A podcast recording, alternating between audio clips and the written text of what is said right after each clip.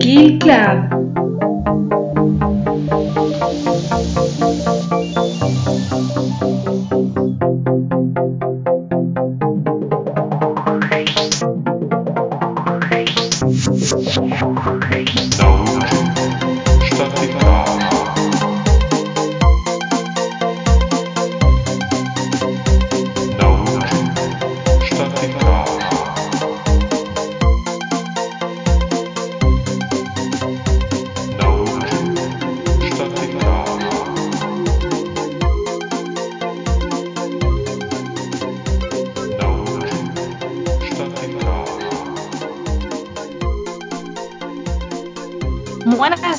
Y bienvenidos un día más al Kill Club.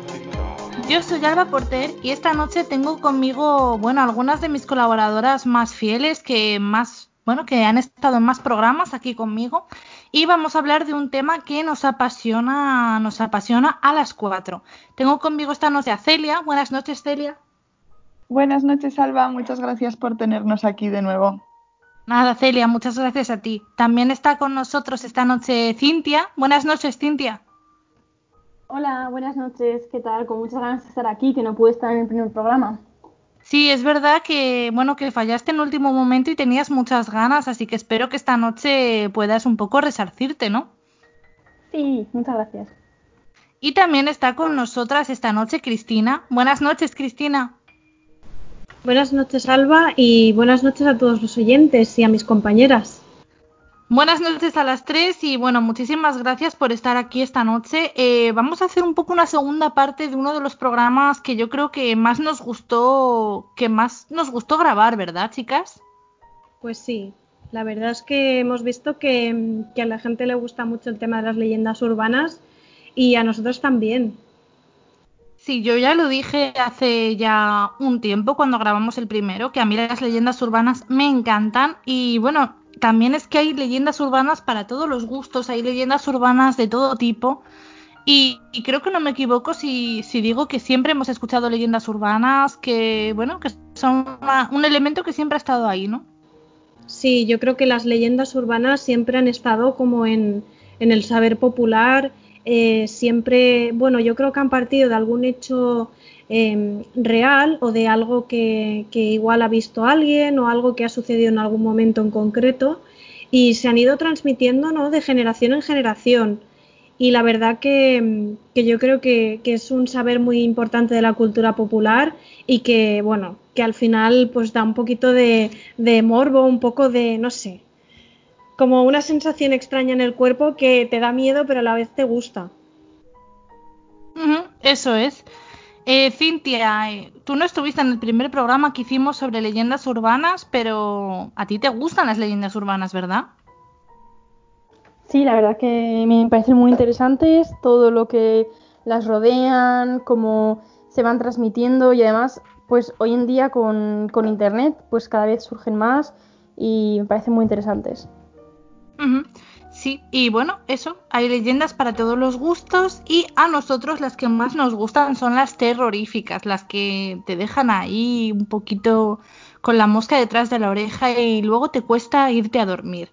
O más bien, cuando ya estás en la cama te cuesta quedarte dormido porque no paras de darle vueltas a, a lo que has escuchado. Nos gustan esas leyendas urbanas que se pueden contar en una noche de verano, ¿no? Alrededor de una hoguera, en un campamento, en la playa. Esas son las que más nos gustan. Y la que nos va a contar esta noche Cristina es mmm, bastante terrorífica, ¿verdad? Sí, la verdad es que yo creo que es una de las leyendas urbanas más terroríficas y, y más contadas en la historia, yo creo, de España, ¿no? Sí, sí, yo creo que sí, creo que es una de las más conocidas en España y también como muy tradicional. No sé muy bien de qué época viene, pero siempre ha estado ahí para mí.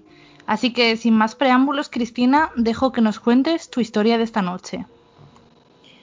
Bueno, a mí me gustaría hablaros esta noche eh, de la leyenda de la, de la, Santa Compaña.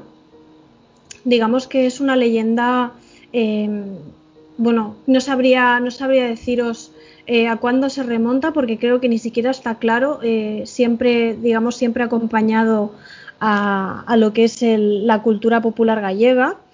Y bueno, como acabo de decir, es una leyenda que eh, se sitúa en la comunidad autónoma de Galicia, porque como todos sabemos, pues tiene una influencia celta, una influencia de lo que viene a ser la magia em, de los druidas, lo que a día de hoy son las meigas, ¿no? Culturas un poco más paganas que se han ido eh, transformando a lo largo del tiempo y han acabado pues eh, desarrollando diferentes tipos de leyendas, como en este caso la, Santa Compaña.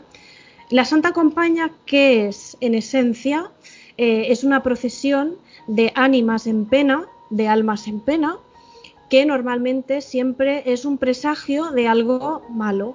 Normalmente se ve como una procesión de personas eh, todas encapuchadas, vestidas de negro, donde la persona que encabeza esa procesión suele ser eh, la persona que en teoría está viva. Digamos que es como si su cuerpo astral eh, se dividiera, ¿no? saliese del cuerpo de la persona y encabezase esta procesión como un augurio de muerte. Normalmente se suele decir que la gente que ve a la Santa Compaña y reconoce a la persona que está al frente de ella, esta persona a los pocos días suele fallecer, porque es como una forma de decir que las almas vienen a buscar a la persona que, que está a punto de fallecer o que va a fallecer y se la llevan pues al inframundo. Em, la verdad es que a mí me parece muy interesante porque se ha comentado muchísimas veces y son muchísimos los testimonios que dan veracidad a, la Santa Compaña. ¿no? Al final, eh, en otras partes del mundo, mm, normalmente siempre se suele decir que las personas que vienen a buscar a una persona que va a fallecer pues son familiares, son conocidos y aquí muchas veces se dice que pues que la gente que está en la Santa Compañía suele ser personas conocidas, familiares de, la persona que va a fallecer o no tiene por qué, depende de los casos, pero normalmente siempre suele haber algún familiar porque es lo, más típico que se suele decir. Eh, se suele decir también que eh, las personas que son capaces de ver a la Santa Compañía eh, normalmente tienen como una especie de visión o un poder que va más allá de lo, de lo común, son personas con mucha facultad de evidencia y bueno, mm, no suele ser un buen augurio tanto para la persona que fallece como en general eh, suele ser como un mal presagio de algo que va a suceder. Y la verdad que yo he escuchado muchos testimonios y yo le doy bastante veracidad a la Santa Compaña. Yo creo que existe, yo creo que ya no es solo una cosa que suceda en Galicia, de hecho hay otras provincias y otras comunidades autónomas, como es el caso de Asturias, eh, como es el caso de Extremadura, donde también se habla de la Santa Compaña y se la conoce con otros nombres, como por ejemplo la Huestia o la Estantigua. Y la verdad que yo creo que es de las más interesantes que tenemos en España. No sé qué os ha parecido, si os parece interesante o, o si creéis que, bueno, que no es real. Interesante es, desde luego. Eh, si realmente pudiera ser un fenómeno que se produce, no estaríamos hablando de una leyenda urbana, sino de un hecho. Pero claro, ¿creemos esos testimonios o no? Tú, Cristina, te lo crees, ¿no? Has dicho que te lo crees completamente. Sí, a ver, yo creo que en parte es decir, yo creo que en parte es una leyenda y en parte es una certeza o una realidad, más que una certeza, una realidad. Yo creo que em, tal cual está configurada, em, si nosotros nos ponemos a pensar que la Santa Compañía solo aparece en Galicia, de ahí la leyenda, porque va muy unido a todo el tema de las meigas, a todo el tema celta, sí que es cierto que pensaríamos que es una leyenda urbana y en parte yo creo que tal y como está configurada es una leyenda urbana. Pero yo sí que creo que puede ser que haya pues como filas de almas en pena o filas de personas que van a buscar el alma de otra, porque normalmente siempre se suele decir que cuando falleces te vienen a buscar. Lo que pasa que tal y como está configurada em, es para es totalmente una leyenda, pese a que yo creo que hay tintes de realidad. Y vosotras, Cintia, Celia, habíais oído hablar de la Santa Compaña. ¿Qué, os parece? ¿Os parece una leyenda? ¿Os parece algo que podría ser real? Yo sí que había oído hablar porque la verdad es que me gusta mucho ir por Galicia y escuchar todas las leyendas que tienen para contarte, porque en los pueblos es una pasada, todas las que te pueden contar. Pero, por ejemplo, a la Santa Compaña le veo un pequeño problema, que es que tú la ves si vienen a buscarte, pero hay gente que dice que la ha visto Entonces, ¿cómo es posible que la vean si siguen estando aquí con nosotros? Ese es el primer pensamiento que me viene a mí. Entonces, no sé.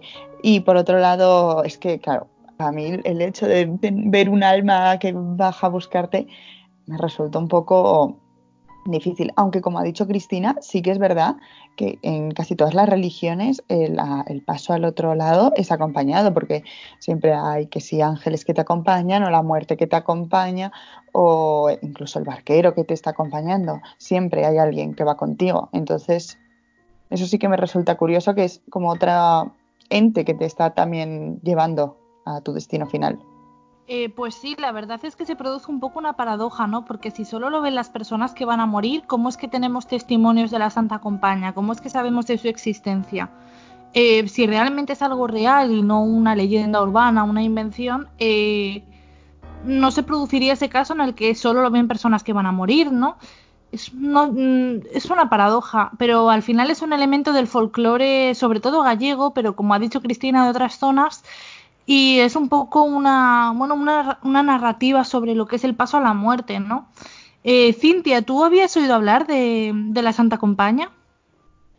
Pues sí que había escuchado hablar un poco, no sabía todo lo que había contado Cristina, la verdad.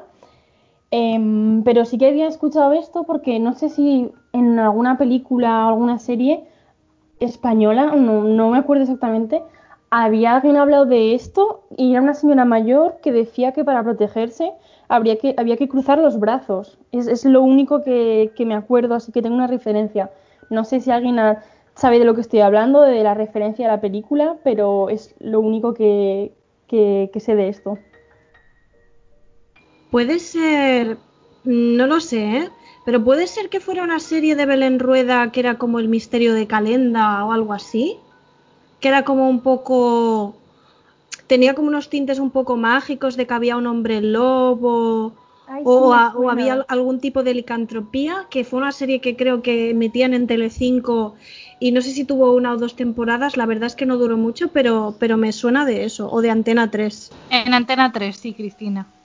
Me quiere sonar, sí, algo así. Yo me acuerdo que, que era una cosa que no veía, pero que una vez haciendo zapping mm, me quedé en, en ese momento viéndolo porque pasaba lo que tú estabas diciendo, lo que estabas escribiendo de las almas que hacían una procesión y tal, y entonces justo apareció una señora diciendo que había que cruzar los brazos y debía que pronunciar también unas palabras, ya exactamente los detalles no me acuerdo, que fue hace mucho, pero, pero sí, creo que va por ahí, Cristina. Hombre, cruzar los brazos es un, un signo clásico de protección, porque cuando cruzas los brazos estás haciendo la cruz. Así que puede que fuera a murmurar, no sé, algún tipo de rezo, un Padre Nuestro o algo del estilo. En todo caso, la Santa Compañía parece ser casi la, leyenda urbana en España más clásica y más antigua, ¿no, Cristina? Sí, yo diría, y ahora igual me equivoco, pero yo diría que incluso Becker en, en sus leyendas creo que hablaba de la Santa Compañía y estamos hablando del siglo XIX. Em, incluso también he escuchado que hay veces cuando se comenta de gente que, que ve o prevé, porque hay personas que prevén que va a pasar, como que lo presienten, mm, no la miran, porque dicen que mirarla también puede traerte una desgracia. Entonces, eh, la verdad es que, es que yo la he escogido porque creo que es la más significativa de este país, ¿no? Aparte de la chica de la curva, que más que aparte de una leyenda urbana, a veces la gente se lo toma como un poco como un chiste. Yo creo que, la Santa Compañía nadie se la toma a broma. Eh, sí, Cristina, sí que hablo de la Santa Compañía Becker y bueno, igual que de muchas otras leyendas españolas, porque realmente fue en el siglo XIX con el romanticismo cuando se empezó a reivindicar el folclore de cada nación y un poco se pusieron en valor estas historias populares, historias que muchas veces provienen del medievo y bueno, se empezaron a, poner por escrito, a poner en valor y surgen un poco también ahí lo que hoy en día son leyendas urbanas y yo creo que es un tema muy interesante y no sé no sé qué pensarás tú Cristina pero yo creo que la Santa Compañía quizás deberíamos tratarla en algún programa con más profundidad porque hay mucho que contar sobre cómo protegerse dónde se encuentra la Santa Compañía y quizás también podríamos leer algún testimonio, ¿no? Yo creo que sería muy interesante. Sí, yo también creo que, la Santa Compañía da para, para, un programa por sí sola y la verdad que mm, sí que es cierto que muchas personas dicen cómo protegerse, hay muchísimos testimonios de verdad de personas que lo han visto y ya no solo en Galicia, también en otras partes de España y bueno, si encima además tenemos que estar relacionado con la propia literatura de este país, como es en el caso de Becker, junto con el romanticismo, pues eh, yo creo que es casi obligado un programa de la Santa Compañía, la verdad. Venga, yo me apunto. Eh, no sé qué, bueno, yo me apunto seguro. No sé si Celia y Cintia se apuntan, pero yo estoy contigo. y yo también. Ahora la verdad es que la, leyenda urbana que nos va a contar Cintia es como diametralmente opuesta a lo que tú nos has contado, Cristina, porque estamos ya en el siglo XXI en una leyenda urbana que yo diría que es casi creepypasta, ¿no? Que pertenece al mundo de Internet y que es bastante, bastante raro todo por lo que yo he podido mirar, ¿verdad, Cintia? Correcto, no tiene nada que ver con lo que has contado ahora, Cristina, es más bien un creepypasta, o sea, una leyenda más eh, en el mundo de Internet. Y sinceramente me gustaría pedir a los oyentes si podéis en este momento hacer una pausa y ir a mirar el vídeo antes de continuar con el podcast. O sea, tenéis que ver este vídeo para entender de lo que voy a hablar. Eso es. Os pondremos el enlace, bueno, en la descripción del programa en iVoox y también os lo dejaremos por Twitter, pero por si acaso, Cintia, ¿cómo se llama el vídeo? Vale, pues yo os voy a hablar un poco hoy de un vídeo que se llama, atención, lo voy a repetir dos veces, 11B-X-1371. Son todos números, eh, letras y caracteres, como si fuese una contraseña de, internet. lo repito, 11D-X-1371. Y es el primer vídeo que os va a salir en YouTube normalmente. Entonces, voy a explicar un poco eh, qué es este vídeo. Si ya lo habéis visto, mejor. Y si no, para los que no lo habéis visto, pues lo voy a explicar. Es un vídeo que mm, apareció en 2015. No es, no es, algo muy conocido, no es de los creepypastas más conocidos. Yo en el momento me interesé a esto porque personalmente los, lo que más me interesa son los creepypastas y las leyendas de internet y todo lo que juega un poco con el sonido es algo que siempre me ha llamado mucho, mucho la atención. Como por ejemplo lo que contaron en el anterior programa sobre el pueblo lavanda en Pokémon, pues estas son mis cosas favoritas. Entonces este vídeo os voy a explicar. Em, en octubre de 2015, en un blog sueco llamado gadgetzz.com, apareció un tal Johnny, que era el editor del blog, diciendo que le había llegado un paquete a su casa con su dirección dirigido hacia él, en plan Johnny Cat, y que dentro solamente había un DVD con una especie de inscripción con letras y números, que no es la misma inscripción que la del vídeo, y nada más. Entonces él dijo, bueno, ¿esto qué es? Lo voy a, lo voy a abrir. Lo miro en su ordenador y inmediatamente lo puso, lo posteó en este blog y pidiendo ayuda, diciendo qué es esto, mm, me asustó un montón, es un vídeo realmente rarísimo, si ya lo habéis visto entenderéis de lo que estoy hablando. Em, el vídeo dura poco menos de, dos minutos. Se ve a una persona que lleva una máscara típica de los doctores que trataban a los enfermos por la peste. Em, voy a describir así un poco más la, escena, por si no lo habéis visto. Em, la persona, bueno, es en blanco y negro todo, para empezar. Y la persona que lleva la máscara Está moviendo la, cabeza, la máscara es bastante grande, la verdad que ocupa casi todo el vídeo. Es una zona abandonada, como con dos ventanas y una columna detrás de él. Y eso, el vídeo dura menos de dos minutos. Y el sonido es muy, muy, muy raro.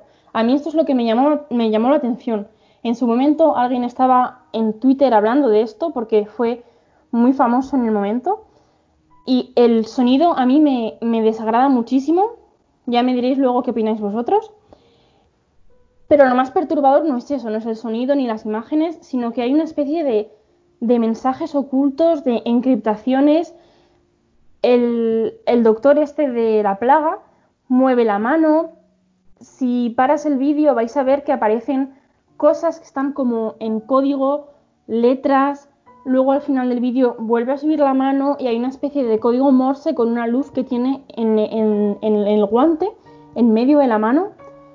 Y, bueno, entonces el, chico este sueco que lo publicó dijo, ayuda, ¿qué es esto? Ayudadme a, a, a descriptarlo un poco.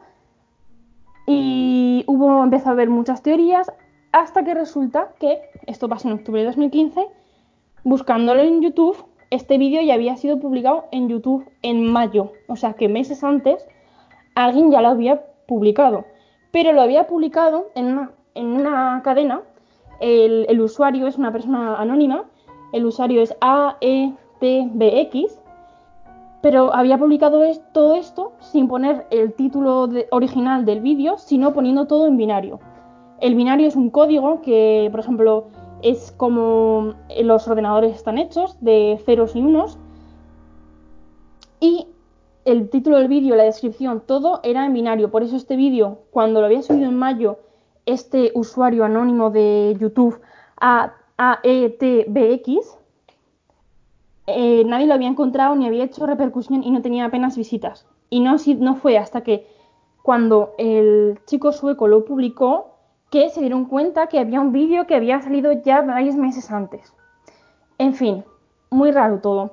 Si, si, traduces el, el código binario de los vídeos estos, el título dice muerte en español y la descripción dice te queda un año menos. Em, esta persona, este usuario anónimo, se creyó mucho tiempo que era la persona realmente autor del vídeo, que lo subiría a YouTube diciendo "Mm, voy a crear mucho revuelo y que no lo hizo y luego le enviaría pues un paquete a la persona sueca para que lo para que hiciese más boom. Pero resulta que no es así. Este usuario anónimo al final dijo que era de España, por eso los mensajes estaban en español justamente y se llamaba Daniel y que realmente él no tenía nada que ver porque resulta que estando en el parque una señora se lo había dado. Muy raro todo. Mucha gente empezó a desencriptar lo que había en este vídeo, los mensajes, el código Morse y hay muchísimos mensajes. Si os interesa, yo os recomiendo que vayáis a mirar las explicaciones en el blog sueco que he dicho de tecnología. Hay todo un post muy largo, en Reddit también, y hay muchos mensajes, como por ejemplo, mmm, había un anagrama que decía matad al presidente, kill the president, y a raíz de esto pensaron que podía ser una especie de eh, ataque terrorista, porque estaba hablando también en uno de los mensajes, hablaba algo de la, eh, de la Casa Blanca, pero no, no, esta teoría no, no, duró mucho tiempo. La siguiente teoría que surgió a raíz de esto fue que era un asesino en serie, porque resulta que alguien se puso a analizar el sonido. Y el sonido, que es un sonido tipo como muy fuerte, muy desagradable. A mí me molesta mucho los oídos. Cuando veo este vídeo tengo que poner el sonido al mínimo. Y resulta que estudiando el espectrograma del sonido, en el espectrograma del sonido, o sea, si vais, por ejemplo, a cualquier aplicación de edición lo podéis ver, si ponéis el audio de ese vídeo, hay imágenes de muertes y de gente muriendo en el, en el sonido. Bueno, es perturbador. Y hubo mucho tiempo que se pensó esto es un asesino en serie y ha puesto las imágenes de sus asesinatos en el espectrograma y por eso es un, vídeo, un sonido tan raro que aparece en el vídeo.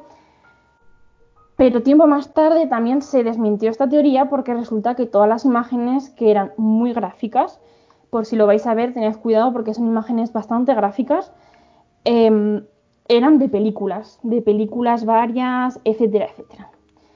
Entonces, bueno, voy a explicarlo un poco más, pero me gustaría primero saber un poco mmm, vosotros, mis colaboradores, qué opináis hasta ahora de todo esto. Bueno, yo la verdad es que he visto el vídeo y me ha parecido muy perturbador, pero creo que lo han hecho con la intención de que perturbe, ¿sabes? Lo, lo. Creo que, que, lo han hecho como para que la gente empiece a sacar teorías y empiece a pensar eh, pues no sé, mm, cualquier cosa al respecto. Y sí que es cierto que yo noto que hay como cierto código Morse en la luz que tiene en la palma de la mano y en algunas imágenes igual te están colando una imagen que no la ves, ¿sabes? Como algo subliminal. La verdad es que me ha parecido interesante. Yo estoy de acuerdo con Cristina. Cuando lo hemos visto, realmente pensado, esto es un vídeo que se ha creado para esto. Además, es 2015. 2015 Internet ya estaba totalmente extendido y vamos, ya estaban empezando a salir todo este tipo de historias creepypastas. Entonces, a mí me parece que es como una... no me sale la palabra, como un plan muy elaborado para llegar a no sé dónde, pero bueno, a, lo mejor simplemente hacer una historia viral, como se ha creado en este caso. Entonces. Sí, sí. Es una estratagema. exacto, gracias por la palabra. Eh, sí que resulta algo perturbador y lo que has dicho molesta mucho. Yo lo estaba escuchando con cascos e y he intentado bajar el sonido al mínimo y aún así molestaba en los oídos. pero no sé, está como muy calculado todo en el vídeo, me da la sensación. Que incluso el sonido es muy acorde a las imágenes en todo en sí. Que en un vídeo si fuera realmente más algo raro que se hubiera subido no sería todo tan acorde, me da la sensación. Sí, yo estoy de acuerdo contigo, Celia. Eh, a mí me parece que es un vídeo hecho para hacerse viral, para viralizarse. Yo no, no sé, de esto no, no me creo nada. Entiendo que a la gente le encanta especular y no sé, pero yo creo que no sé, me parece todo muy estudiado, me parece que está todo como ensayado y mm, aunque me resulta desagradable, no me causa un impacto tan grande como otra gente que he leído en los comentarios de, de YouTube, porque bueno, a mí me encanta leer los comentarios de YouTube, soy así. Y he leído gente que decía que se ponía a llorar con el sonido del vídeo y digo, madre mía, pues igual yo soy muy insensible, pero a mí me ha dado un poco igual. A mí, sinceramente, el sonido sí que me perturbó mucho la primera vez que lo escuché, lo tuve que parar y todo, no lo podía escuchar.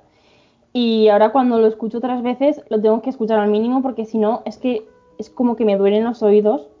Y no, no sé, yo creo que hay gente que es más sensible a, a los sonidos y a estas Uy, yo soy muy sensible a los sonidos, soy muy muy sensible a los sonidos porque tengo muy buen oído, pero es que esto no me, no sé, es que estas leyendas, yo no entro mucho en este tipo de historias, Cintia, me parece más difícil de creer que cosas como la Santa Compaña o así, aunque parezca más inverosímil. Sí, yo creo que está todo hecho a posta, pero precisamente creo que está hecho a posta de molestar, porque está demostrado que hay ciertas frecuencias que molestan a los oídos y de hecho hay series que juegan con esto para provocar ansiedad, para provocar eh, lloros en los espectadores, porque hay, hay frecuencias que de verdad molestan. Y al final lo que, lo que yo creo, que o sea, me parece que aún así pues es perturbador y da miedo y tal, que es una especie de eh, proyecto artístico o proyecto como pues eso, para destacar, para, para llamar la atención, y que yo creo que, pues sí, claramente estaba todo planificado, pero lo que más la gente se cree es que sea un proyecto artístico de, de esta persona, de Parker Warner Wright, pero es que esta persona también ha dicho que sí que era él, luego ha dicho que no, que le habían hackeado, o sea que realmente en claro no hay nada porque no hay nadie que ha llegado y ha dicho sí, he sido yo, mirad, na, na, na. Entonces, bueno, pues todavía hay mucha gente especulando, haciendo teorías, etcétera, etcétera.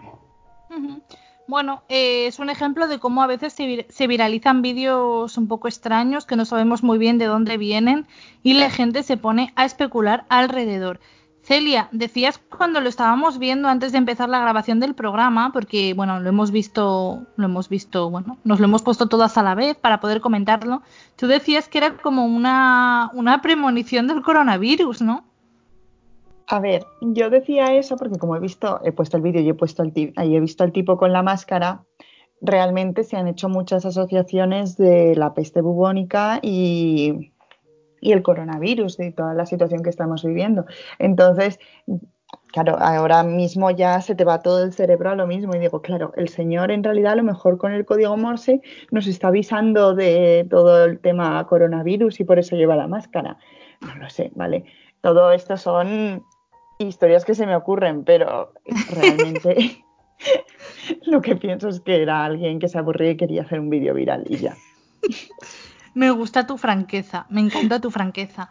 Y bueno, Celia, eh, te voy a dejar que cuentes tú tu leyenda urbana, porque esto además me lo contaste hace tiempo, porque tiene algo de relación conmigo y yo creo que te dije que estabas loca, pero cuéntala porque es bastante interesante. Bueno, a ver, mi leyenda urbana es muy actual y la verdad es que he buscado información sobre ella en internet y no he encontrado casi nada. Alguna cosa pincelada sí que hay. Em, a mí me la han contado varias, un par de personas que no tienen ningún tipo de relación entre ellas, ¿vale? Y claro, el hecho de que se transmita oralmente pues me ha hecho pensar en ello. Y básicamente dice que, bueno, y también está muy relacionada con el tema coronavirus ahora mismo, que las personas con sangre cero negativo en verdad son descendientes de extraterrestres. ¿Por qué? Porque en teoría, según me contaron a mí, cuando vinieron a construir las pirámides, pues necesitaban tener descendientes y querían que fueran unos descendientes fuertes, más fuertes que, las personas que vivían ya aquí. Entonces, pues se introdujeron y lo crearon y salieron este tipo de personas. Y por eso ahora mismo en general tienen las personas cero negativos cero negativo como más anticuerpos. Se ha demostrado que con el coronavirus eh, son las que las que mejor hacían frente a toda la infección. Y por ejemplo también eh, se dice, bueno, no, esto es verdad, que un 20% de la población vasca, que en general se caracterizan por ser gente fuerte, es, tiene este tipo de sangre. La base científica, por así decirlo, que tiene esto es que todos descendemos de los primates. Entonces, todos técnicamente tendríamos que tener un RH positivo, pero no lo tenemos, todos.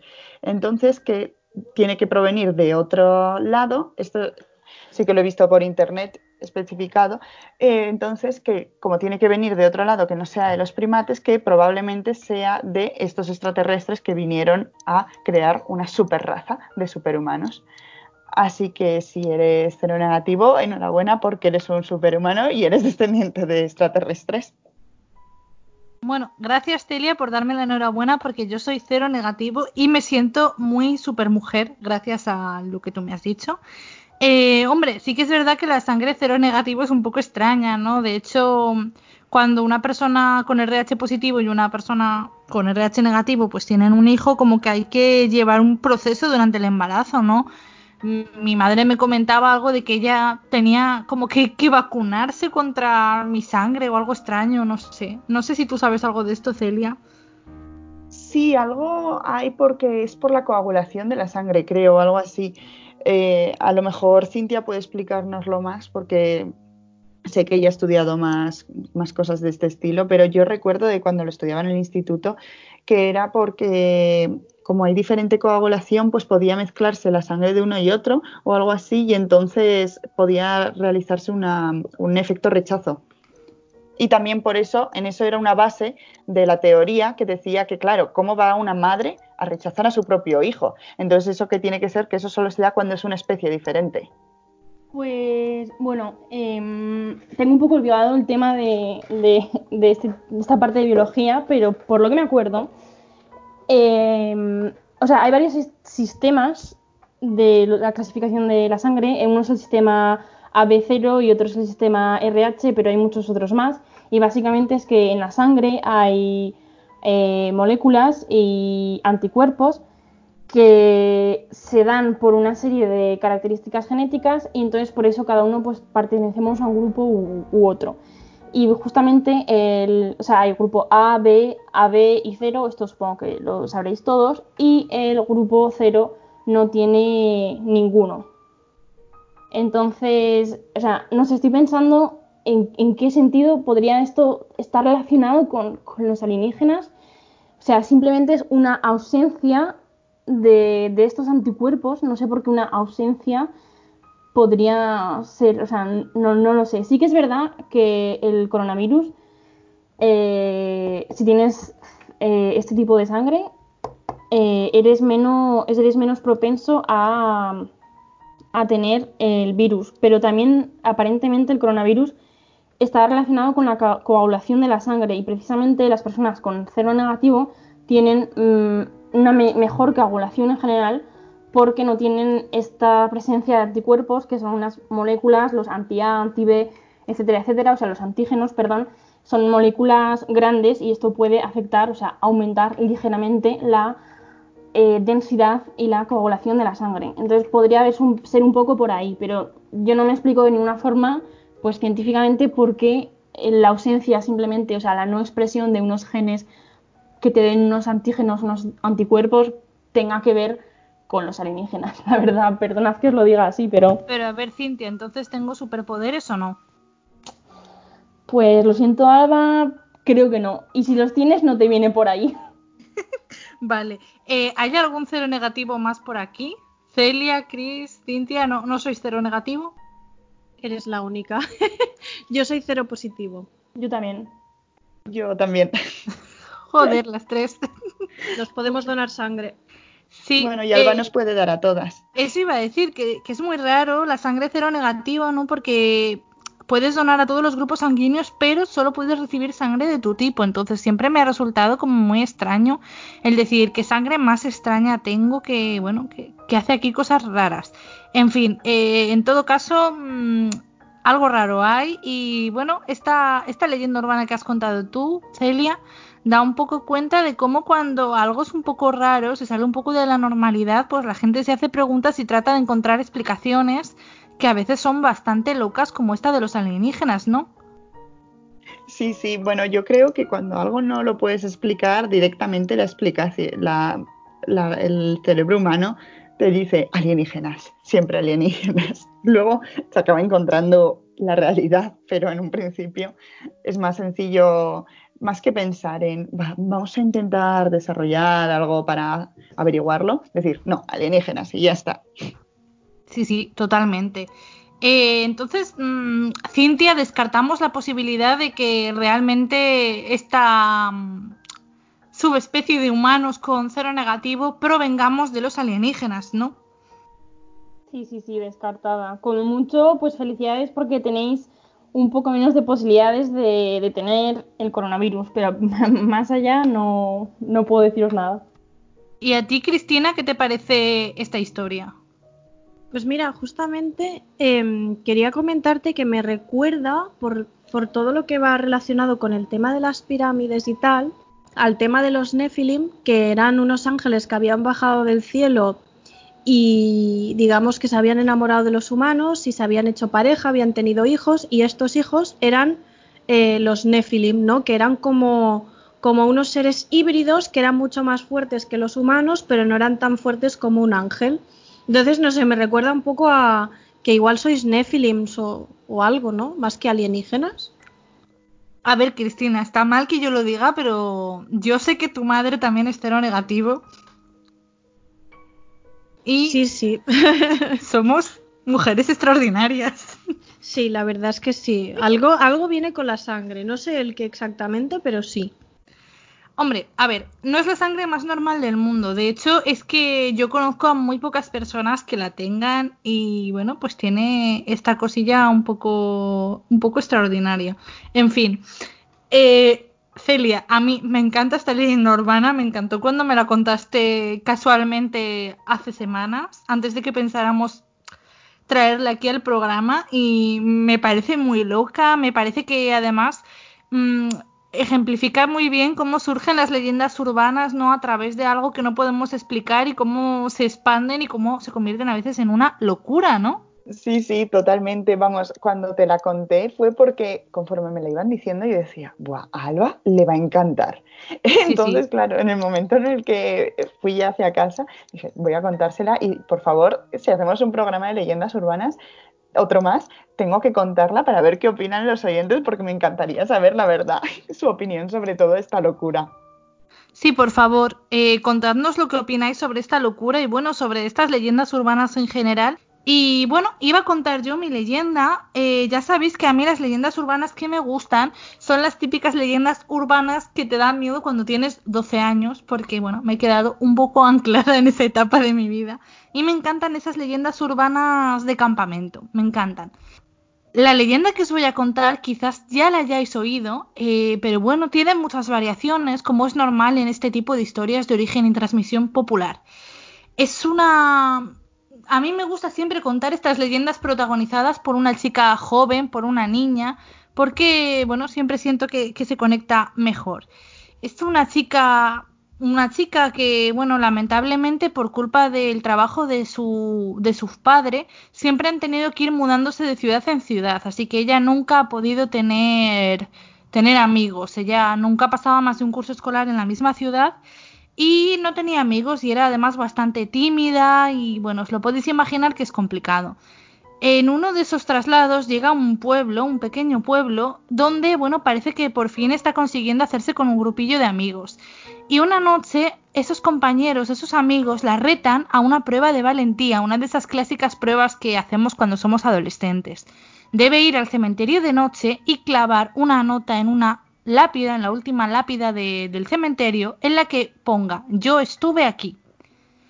Ella, como os podéis imaginar, eh, tiene muchas ganas de ser aceptada por los demás, quiere ser una más y acepta el reto. Así que aunque tiene muchísimo miedo esa noche, se escapa de casa, se adentra en el cementerio para cumplir con esta misión tan escalofriante.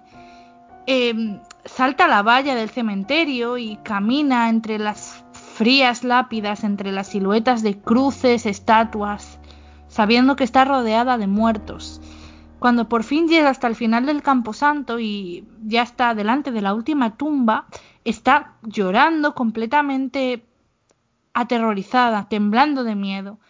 Clava con la chincheta la nota en la que demostraba su valentía, esa nota que sus compañeros irían a la mañana siguiente a comprobar si estaba o no. Y al levantarse para salir corriendo y volver a su casa, algo tira de su falda, atrapándola. A la mañana siguiente, los, bueno, los compañeros van al cementerio a ver si está la nota o no y encuentran ahí su cadáver con la falda del vestido clavada con una chincheta a la última tumba del cementerio. Había muerto de miedo, de puro terror. Bueno, ¿habíais escuchado esta historia o qué os ha parecido? Yo no la había oído nunca, la verdad, y está guay. Casi me da rabia que no me la hayan contado en campamentos nunca. Eh, vaya, vaya. Yo lo que quería decir es que existen en general en las leyendas urbanas como mucha dualidad con los cementerios, porque pueden ser tan pronto como un lugar donde te pueden suceder cosas oscuras, como un lugar de protección para no para que no entre lo, al ser sagrado, no entren todas esas cosas, todas esas situaciones o las brujas y cosas así. Entonces, esa dualidad me gusta. Y también me ha gustado de la historia el hecho de que no muera asesinada por nada, sino que muera de puro terror. Eso le da como más intriga. Eh, Celia, yo sé que tú has ido a bastantes campamentos. ¿Se suelen contar mucho este tipo de historias? En los míos, no, porque los pequeños se asustaban y entonces era horrible para los monitores y no nos dejaban. Y, y cuando se intentaban hacer a escondidas, te acababan pillando, porque te crees muy listo, tienes 12, 13 años, te crees muy listo, pero no, no lo eres. Pues la verdad es que yo los campamentos a los que he ido sí que por las noches alrededor de la hoguera, muy como en una película americana, bueno, estadounidense de los años 80, ¿no? Pero sin malvaviscos, sí que contaban esta clase de historias y a mí es que me encantaba. Me encantaba, pasaba mucho miedo, pero también me encantaba. A mí estas historias son casi las que más me gustan. Mm, conecto muy bien con esta clase de historias. Eh, ¿Qué os ha parecido a vosotras, Cintia, Cristina, esta historia? A mí personalmente me ha dado un poco de mal rollo, ¿no? Porque al final ir a un cementerio de noche, yo no sé si habéis ido alguna vez, yo sí. Yo no. yo sí, y la verdad que no es ni agradable ni divertido. O sea, tú lo haces como un reto, lo puedes hacer como yo qué sé, porque estás haciendo algún tour, porque estás haciendo algo, pero realmente mm, yo sola no me metería ahí dentro y no me pondría a hacer ninguna tontería, porque realmente creo que es un sitio con muchísima energía y no sé si ni positiva o negativa, por mucho que sea un camposanto. O sea, sinceramente, a mí me da muy, muy mal rollo esta, esta leyenda. Pues me alegro de que te dé mal rollo, porque era lo que yo quería. Pues, pues la verdad que lo has conseguido, Alba, porque, porque realmente parece una tontería, pero, pero cuando te lo imaginas y te pones en la piel de esa chica, mm, sea ficticia o no, mm, se te ponen los pelos de punta. Pues sí, la verdad. Y yo me pregunto si es posible morirse de miedo. Cintia, ¿puede uno morirse de miedo? Hombre, pues realmente si estás en un estado de agitación muy grande y realmente estás en un estado muy muy grave, puedes puede llegar a darte un infarto, pero claro, lo que tú has contado es una niña pequeña, entonces no, no me cuadraría Bueno, mucho. es un adolescente, es una sí. Bueno, bueno. imposible no es, pero No, sería imposible raro no su es. edad. Bueno, eh, yo creo que si pasas mucho, mucho miedo, sí que puede llegar a darte un, un infarto, ¿no? Y te puedes morir. Además, quién sabe. Eh, quién sabe cuánto miedo puede pasar una persona y que puede soportar el corazón de, alguien, ¿no? En todo caso, las leyendas urbanas son algo apasionante. Ya hay mil y una leyendas urbanas que contar. Eh, yo por mí, vamos, me estaría toda la vida hablando de este tema. No sé qué os parece a vosotras, chicas. Pues yo la verdad, con respecto a lo que has contado, no, no la conocía para empezar y no es mucho el tipo de cosas que a mí me hayan llamado mucho la atención a lo de mi vida. Como habéis dicho, en campamentos y cosas así se cuentan y siempre ha sido algo que no me ha dado miedo, que ha sido como, ah, pues, en plan, sin más. He estado, yo he estado en cementerios de noche y tampoco he tenido especialmente miedo. De hecho, a mí me da más miedo lo que yo he contado del, del vídeo este en internet que, que esto, por ejemplo. Así que en eso no estamos muy, muy de acuerdo, Alba. Soy un poco diferente con respecto a eso.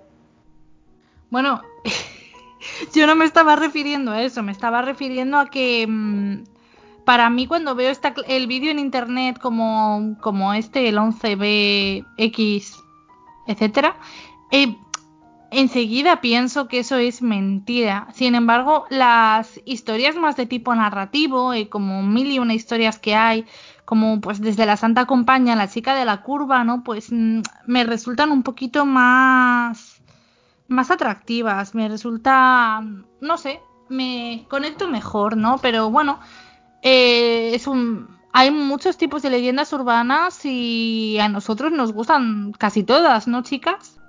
Pues sí, la verdad, a mí me gustan mucho porque eh, te crean. Yo creo que, que si eres un poquito yonki de, de la adrenalina, de, de ese sentimiento de miedo, de cuando sales por la noche y ves una sombra y te asustas, si eso te gusta y te da miedo a la vez, una leyenda urbana al final eh, te deja con la incógnita de si será cierto no será cierto y no sé, yo creo que es bastante interesante. Sí, sí, eso creo yo. Te deja con la cosa de esto es posible, no, no es posible y bueno, me encanta. Eh, es lo que más me gusta, ¿no? Conectar con... mm, no saber muy bien si es algo que pudo pasar o no pudo pasar. En fin, eh, muchas gracias a las tres por estar esta noche aquí y bueno, yo creo que vamos a volver a reunirnos para hablar de leyendas urbanas, ¿verdad? Sí, seguro. Así que nada, os quiero dar las gracias y despediros. Eh, muchas gracias, Cintia, por estar aquí. Gracias a ti, Alba. También a ti, Celia, muchas gracias. Gracias, Alba. Y a ti, Cristina, antes de despedirte, quiero contar una, una cosita muy corta. Eh, a veces las leyendas urbanas se transforman casi en un, en un dicho popular, ¿no? Eh, no sabemos muy bien de dónde viene, pero siempre se cuenta la historia de María Sarmiento, ¿verdad, Cristina? Sí, sí, la verdad que la historia de María Sarmiento es conocida en toda España. Sí, eh, sí, la historia de María Sarmiento es conocida en toda España y es terrorífica, así que animo a nuestros oyentes a que a que la busquen porque realmente es aterradora y yo sé que tiene orígenes que se remontan al siglo de oro porque María Sarmiento era una de las de las meninas, de las damas de, de las damas de compañía de la infanta Margarita, que bueno, que es la, la famosa princesa que aparece en las meninas de Velázquez, o sea, realmente es una historia muy antigua y muy aterradora. Y Cristina, yo sé que se la quieres dedicar hoy, 5 de julio, que bueno, este programa no saldrá el 5 de julio, pero eh, lo estamos grabando ese día. Creo que se la querías dedicar a un, a un oyente muy especial, ¿verdad, Cristina? La verdad es que sí. Em, yo sé que nos estás escuchando y que te gustan muchísimo nuestros programas. Eres un oyente muy especial y la verdad que tenemos, te tenemos súper presente en este programa. Eh, muchísimas felicidades. Espero que estés muy bien, que te tomes una paella a nuestra salud y bueno, pues qué decirte, que tus comentarios nos dan ánimos y que gracias a ti estamos haciendo un programa que, que la verdad estamos muy orgullosas. Yo creo que Alba coincidirá conmigo que es de los primeros que nos ha dado un empujón y bueno, que, que le deseamos lo mejor. Sí, completamente. Sé que no te pierdes ni uno de nuestros programas y nos hace mucha ilusión empezar a tener un grupo de, oyentes fieles que nos seguís eh, programa a programa y estamos más que encantadas de, de poder interactuar con vosotros y de poder, bueno, felicitaros el cumpleaños y esas cosas, como ha dicho Cristina, la verdad es que, que nos hacen muy felices y de verdad yo, Cristina, eh, antes de despedirte, quiero dar las gracias a nuestros oyentes porque son estupendos y nosotras, bueno, llevamos poco tiempo haciendo esto, pero realmente nos apasiona y queremos seguir por aquí mucho más tiempo. De hecho, vamos a seguir. Y gracias a todos por vuestros ánimos, por vuestros comentarios, porque nos animan a seguir y nos impulsan. ¿Verdad que sí, Cristina? Pues sí, yo estoy súper contenta y yo creo que tenemos unos killers maravillosos. Eso es, tenemos unos killers que son maravillosos. Muchas gracias Cristina, muchas gracias otra vez Celia y Cintia por estar esta noche aquí y muchas gracias a nuestros oyentes que sin ellos este programa no sería posible. Nos vemos en el Kill Club.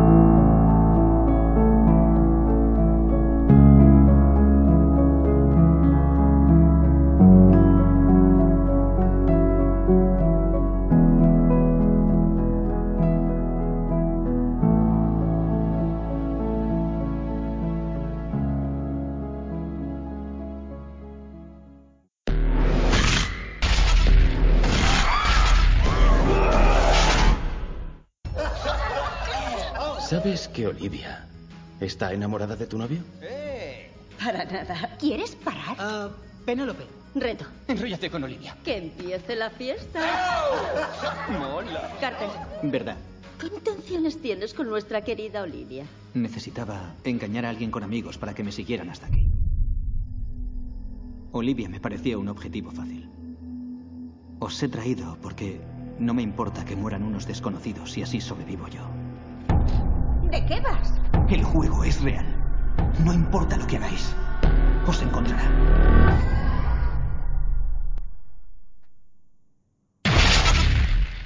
¿Estás bien? Sí.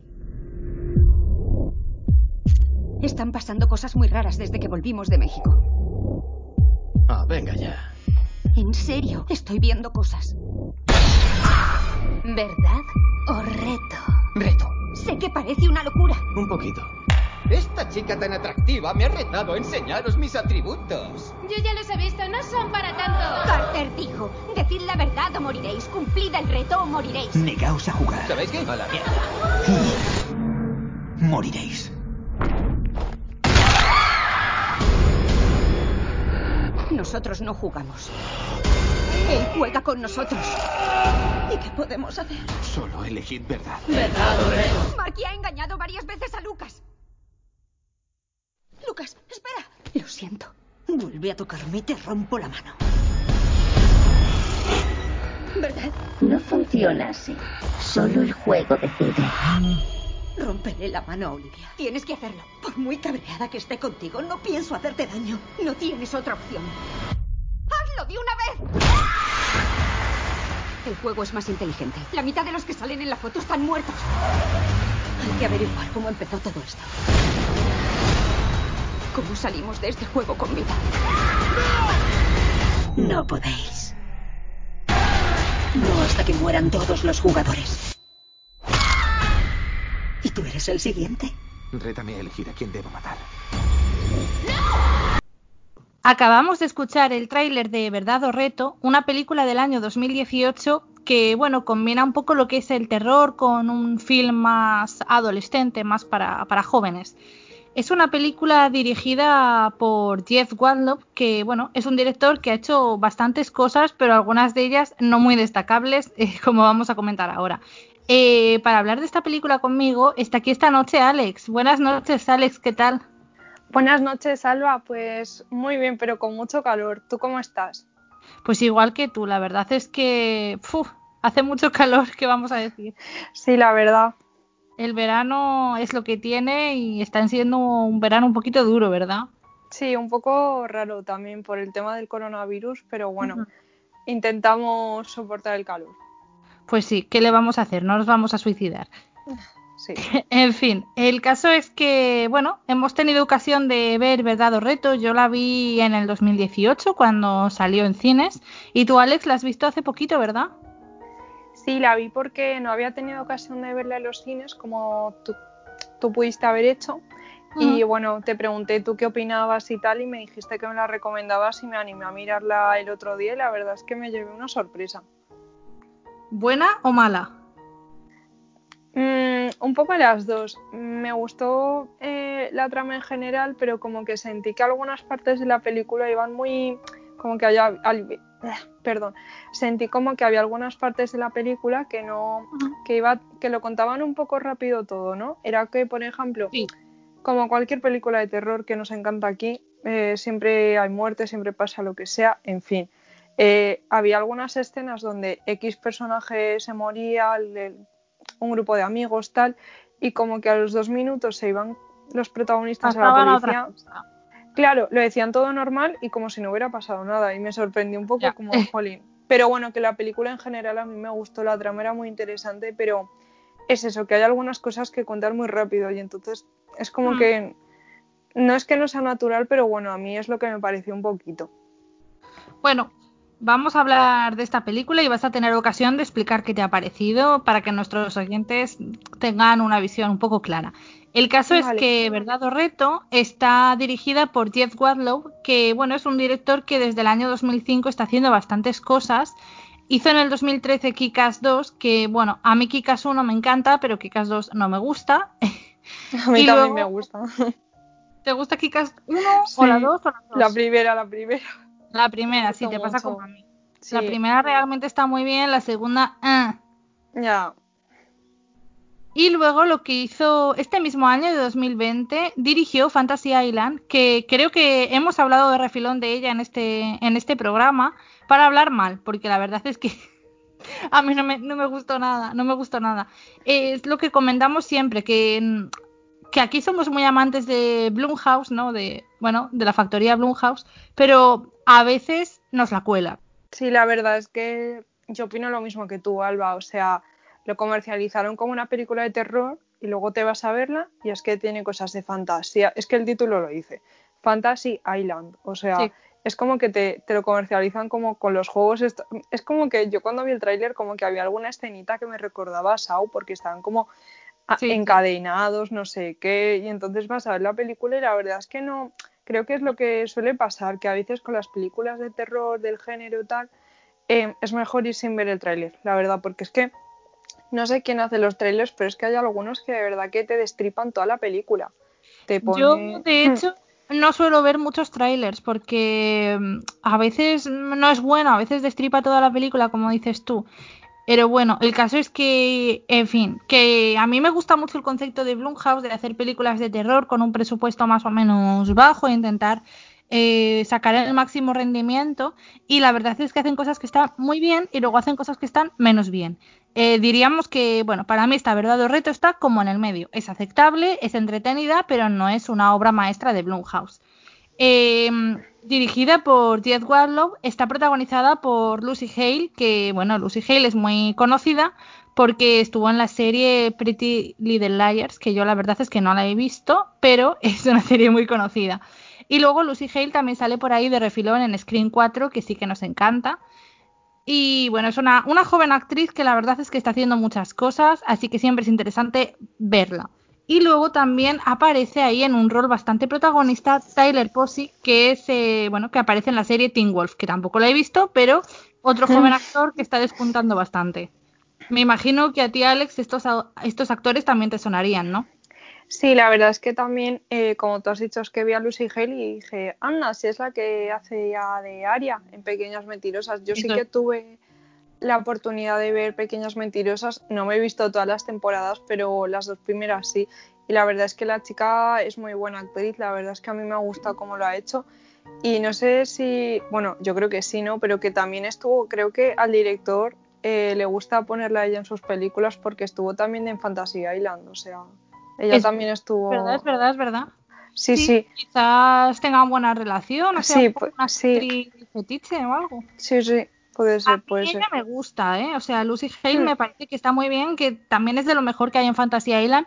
Pretty Little Liars es que simplemente son muchas temporadas y me da mucha pereza, la verdad.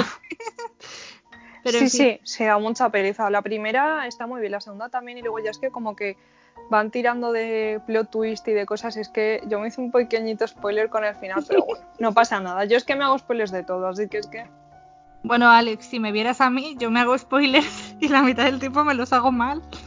Ya, sí, es que madre mía, yo. Lo leo deprisa, lo leo mal y luego pienso que, que muere alguien que no muere y cosas así. Me quedo como, ¿qué? Ya. El caso es que, bueno, a mí personalmente me gusta mucho seguir a los jóvenes actores, sobre todo a las actrices, para ver qué hacen y cómo prosperan. Y entonces, pues me gusta mucho ver a alguien como Lucy Hale ahí dándolo todo. Sí, a mí la verdad es que ya te digo, también me- lleva un par de años ya en el tema de ser actriz y creo que Pretty, bueno, Pequeñas Mentirosas empezó creo que en 2010 o por ahí Sí, y sí, lleva ya, ya... lleva, ya lleva una buena época. ¿eh? Sí, sí, sí, creo que duró como siete temporadas y luego hicieron un spin-off, pero bueno, es que Lucy Hale lleva bastante tiempo en el, en el tema de ser actriz y tal y la verdad es que no hace papeles malos, a mí sí que me ha gustado cómo lo ha hecho en esta película y la verdad es que entretiene, no sé. Sí, totalmente. Bueno, como hemos dicho, eh, Verdad o Reto es del 2018 y está producida por Blumhouse. O sea, en fin, otra película más de, de la factoría Blumhouse. Llegó con un presupuesto de 3,5 millones de dólares y hizo una recaudación de casi 95 millones. Es decir, que fue mía. un éxito de taquilla total. Sí, totalmente. La verdad es que eh, Blumhouse, yo comparto tu opinión, ¿no? Que es que Blumhouse hace algunas películas que, madre mía, yo la verdad es que creo que han hecho la saga de Paranormal Activity, todas. Es que creo que la, una de las primeras películas que ellos produjeron y tal fue la de Paranormal Activity, Sí, la original. Luego han hecho las de las de Insidious y, y demás cosas y la verdad es que como que las últimas películas de terror que ponen en el cine son casi todas de Blumhouse, o sea, la de El hombre invisible, la de Nosotros, la de Déjame salir, etcétera. Es como Sí, que sí.